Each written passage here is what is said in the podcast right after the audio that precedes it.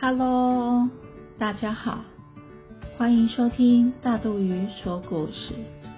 大肚鱼今天要说的是想学飞的乌龟，准备好了吗？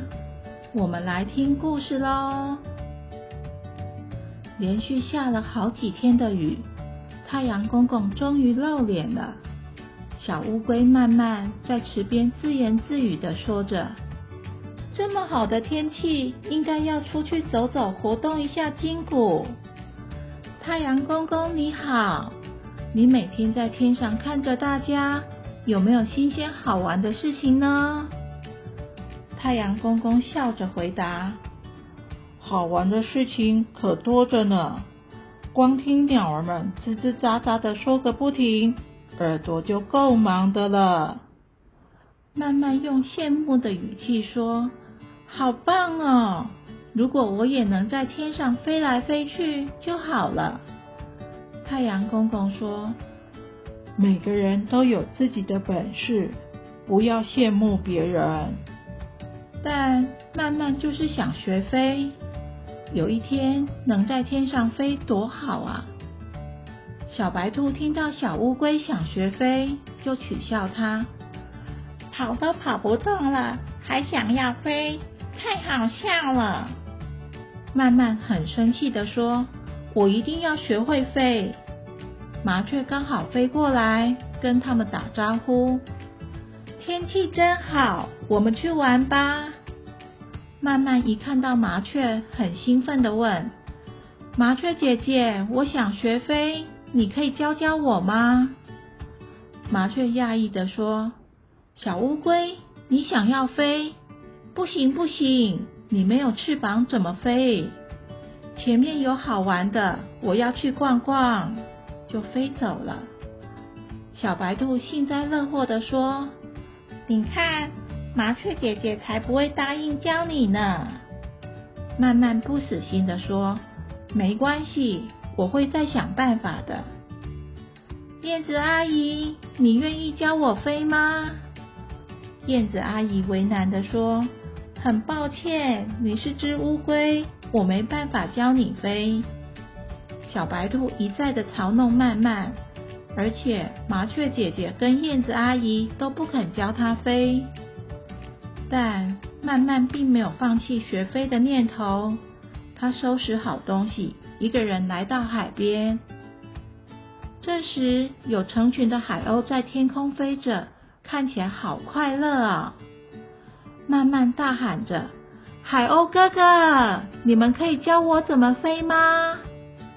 海鸥们七嘴八舌的说：“乌龟要学飞，不太可能吧？太好笑了！”有只乌龟问曼曼：“你为什么要学飞呀？你和我们是不一样的。你住在陆地上，而且又没有翅膀，怎么飞呀？”